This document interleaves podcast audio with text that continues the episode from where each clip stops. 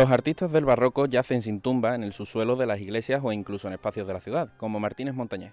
Pasear por el cementerio de San Fernando de Sevilla constituye un acto de recuerdo a la Semana Santa del siglo XX, con la presencia de imágenes y la sepultura de los artistas que la hicieron posible. Hoy, día de la conmemoración de los difuntos, queremos recordar la figura de alguno de ellos. Como Cicerone en este particular paseo nos acompaña nuestro querido José León. José, muy buenas. Buenas, Juanmi, ¿qué tal? ¿Dónde arranca nuestra visita? Pues estamos en 2020 y con el centenario como excusa perfecta lo iniciamos en, en la tumba de Joselito el Gallo, para sobre todo detenernos en esta miniatura de la Macarena de luto, estampa que también cumple su primer siglo de vida.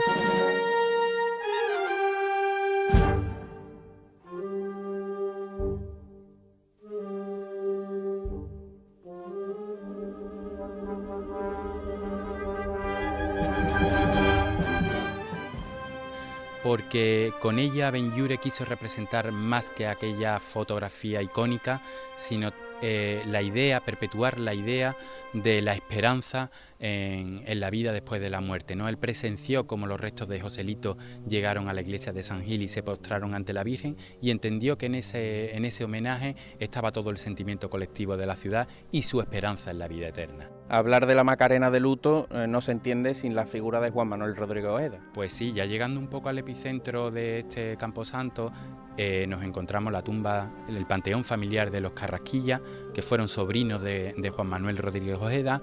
Él muere en el año 1930, posteriormente su, la familia traslada los restos aquí, eh, lo sepultan con la, con la túnica de Nazareno de la Hermandad.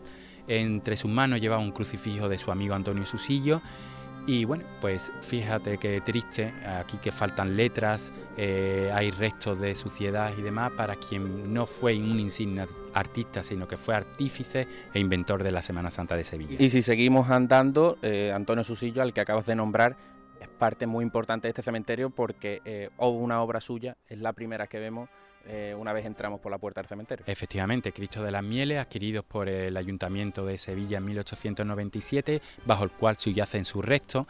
Eh, Cristo de las Mieles que posiblemente lo fundieron los hermanos de Rodrigo Ojeda en la misma casa taller donde tenían su fundición y bueno, fue un hombre que no estuvo muy apegado a la Semana Santa, apenas trabajó en ella más que las manos de, de la amargura y mm, bueno, la importancia que tiene es que fue maestro de Antonio Castillo Lastrucci, que a su vez fue maestro del escultor al que estamos visitando aquí en la calle Virgen de las Angustias, que es Antonio Llanes Rodríguez, que yace, curiosamente, si lo vemos en el epitafio, con su esposa Isabel Salcedo, que fue quien le sirvió de modelo para todas sus dolorosas, por ejemplo en Sevilla, la Virgen de la Paz y la Virgen de, de las Tristezas, con la que da un paso más en la belleza Em, regionalista de Castillo Lastrucci en busca del dolor y de la captación psicológica. ¿Qué otras personalidades encontramos en el cementerio que muchas veces no están recogidas en las visitas o en los tours que se encuentra de eh, personalidades cofradieras? Pues mira, em, ahora mismo estamos en el núcleo más alejado del cementerio,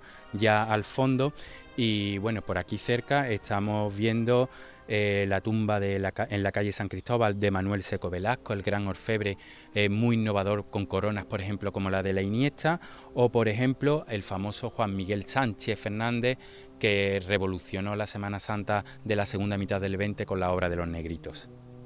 Eh, si seguimos nuestro camino, una de las partes que no podemos olvidar es el Panteón de Aníbal González. Ahí, no se comenta o dice la leyenda, que la figura, la imagen del Cristo de la Aspiración que está en su, en su panteón es el verdadero cachorro. Pues siento decirte que no, que es obra documentada del ornamentista de Aníbal González, Eduardo Muñoz Martínez, y que curiosamente fue policromado por el sobrino del arquitecto, que no fue otro que Cayetano González, el famoso orfebre, autor del portentoso paso de nuestro Padre Jesús de la Pasión, que como sobrino de, de Aníbal también yacen sus restos aquí, aquí dentro. Y si nosotros ahora seguimos andando y nos desplazamos a la parte donde están todos los nichos en nuestra zona eh, más derecha ¿no? del Cristo de las Mieles, y miramos al Cristo de las Mieles frente por frente en la parte eh, de la derecha, nos encontramos con una personalidad que con los años eh, ha ido ganando adeptos, por así decirlo, entre gente muy joven, que esta personalidad es Silvio.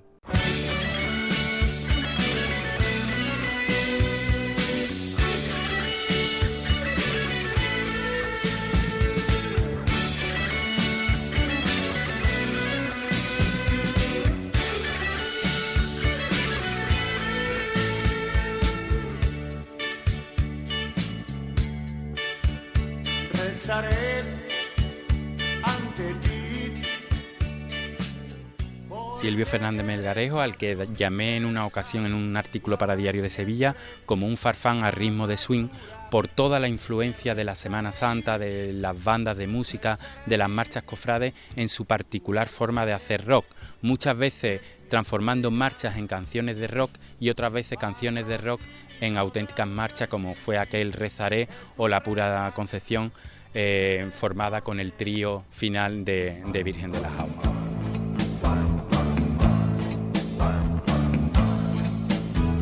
Me voy y allí lo veré todo. Yo sé que tú también vendrás. Además en su tumba no aparece su nombre.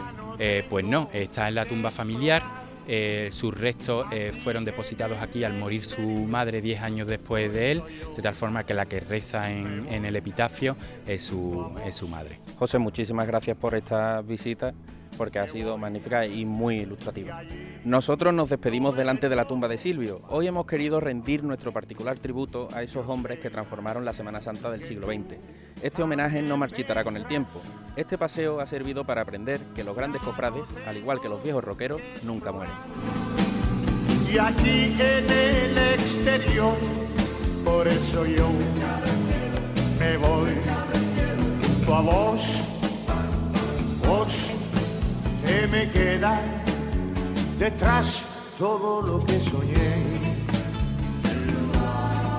Que me olvidó de mí y de lo que adoré.